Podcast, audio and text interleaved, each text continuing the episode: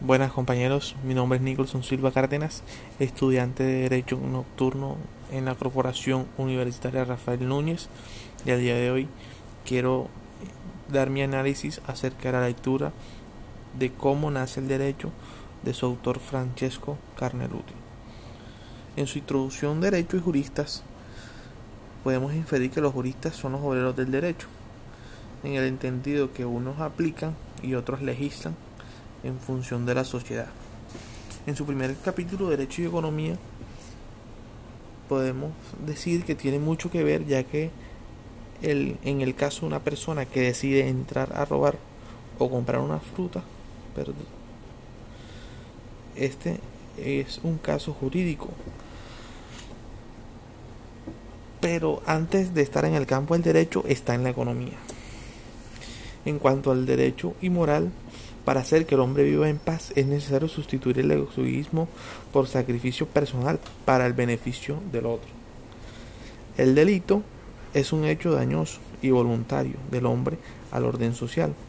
La guerra es la invasión del dominio ajeno y el fin del derecho es hacer que la guerra desaparezca.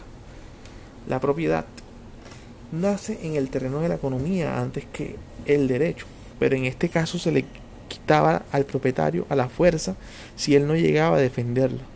Ahora el que se apodera de las cosas de otro es castigado. El contrato es el tercero de los institutos económicos que explica el nacimiento del derecho. El contrato, como el dominio, está vinculado a la guerra. El dominio la enciende y el contrato la extingue. La ley, el mandato debe formarse antes que surja el peligro de guerra, haciéndole ver la amenaza de sanción a todos los ciudadanos. Este tipo de mandatos se denominan leyes. El juicio.